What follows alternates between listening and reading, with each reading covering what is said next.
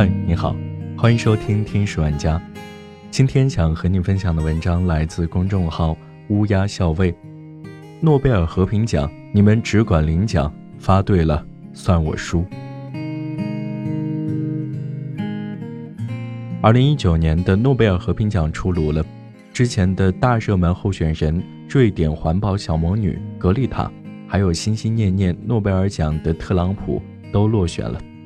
这次得奖的是埃塞俄比亚的总理阿比艾哈迈德，理由是他解决了跟邻国的边境冲突。消息一出，推特上炸锅了，外国网友纷纷开始调侃格丽塔，有人配上他的那句经典的 “How are you”。毕竟，诺贝尔和平奖翻车的记录都可以拉一个长长的清单了。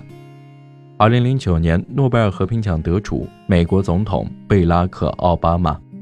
刚上任两周的奥巴马就被光速提名诺贝尔和平奖，没过几个月还真拿奖了。特朗普现在都在愤愤不平地说，他自己都不知道为啥能拿奖。二零零七年，诺贝尔和平奖得主美国副总统戈尔。戈尔是一位坚定的环保主义者，在白宫任职期间，他积极推动了克林顿签署《京都议定书》。离职之后，戈尔周游列国，自己投资拍摄了一部环保纪录片《难以忽视的真相》。在片子中，戈尔说全球变暖会导致世界末日，号召全体的美国人都来节约用电、减少碳排放，拯救地球。为了表彰他在环保运动上的贡献。特授予其诺贝尔和平奖。从2006年2月3号到2007年1月5号，不到一年的时间，戈尔家一共用掉了19.1万度电，而该地区家庭每年平均用电只有一点五六万度，全美国家庭平均一年用电一点零七万度。戈尔的用电量是一般人的十多倍。嗯，诺贝尔著名环保人士的生活就是这么朴实无华且耗电。一九九四年，诺贝尔和平奖得主巴勒斯坦和以色列双方的主领导人，在美国的撮合下，之前打得你死我活的巴勒斯坦解放组织领导人阿拉法特和以色列总统拉宾坐上谈判桌，签署了奥斯陆协定。为了表彰他们为中东和平所做的努力，诺贝尔和平奖委员会决定将一九九四年的诺贝尔和平奖颁给他们。一九七五年，诺贝尔和平奖得主苏联物理学家安德烈·萨哈罗夫，主要成就是萨哈罗夫他不仅仅是一个物理学家，更是一个人权斗士。他悄悄在苏联培植了一批独立政治组织，想要研究苏联的制度，想要苏联主动放弃反弹道导弹的研究，因此被授予诺贝尔和平奖。苏联气得禁止萨哈罗夫出境领奖，最后还是萨哈罗夫的妻子在颁奖礼上替他宣读了获奖感言。一九九零年的诺贝尔和平奖得主苏联领导人戈尔巴乔夫，因为他以一己之力就把西方最大的敌人苏联给整垮了。为了表彰他的贡献，特授予其诺贝尔和平奖。美国总统老布什亲自上台给他颁奖，眼神无比宠溺。诺奖委员会评价戈尔巴乔夫道：“表彰他在和平进程中发挥的主导作用，帮助形成了今天国际社会的重要组成部分。”是的，托他的福，苏联解体后，人均寿命减少了四年，失业率上升了百分之五十六，物价飞涨，累积了几十年的财富被洗劫一空。一九八三年的诺贝尔和平奖得主，波兰独立自治工会领袖莱赫瓦文萨。在给瓦文萨的颁奖词里，这样写道：“作为波兰独立自治工会的领导人，瓦文萨为苏联人争取自由民主做出了杰出的贡献。在西方的扶持下，瓦文萨很快就让社会主义的波兰共和国解体，加入了资本主义阵营。他自己也当上了总统。”颁奖词还写道：“他为工人的人权和利益奋斗，得到了波兰人的广泛支持。”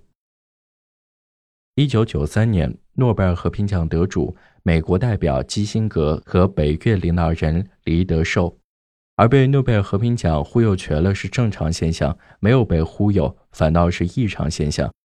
黎德寿就是那个异常的。一九七三年，深陷越战泥潭十几年的美国，最终决定逃离越南战场这个无底洞，正式撤军。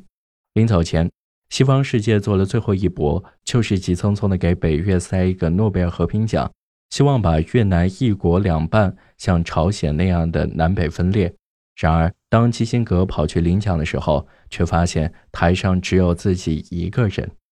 北越领导人黎春寿直接无视了诺贝尔奖，他拒绝领奖的理由是南越还没有解放，战争还没有打完，国家还没统一。最终。黎德寿在一九七五年击垮南越政权，完成了国家统一。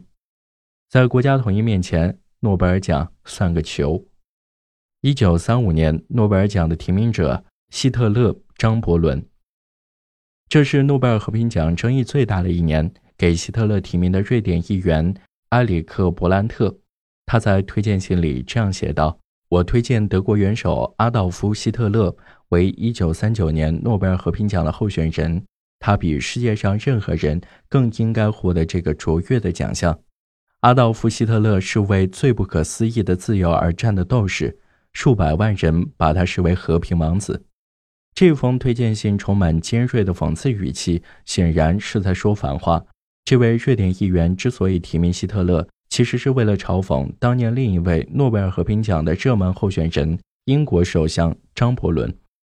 很多人都觉得张伯伦都被提名了，跟他一起签署和平条约的希特勒也应该一起拿奖。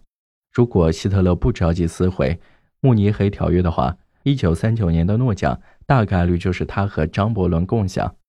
然而，仅仅提名仅两个月，希特勒就撕毁条约，继续扩张，八个月后就闪击波兰。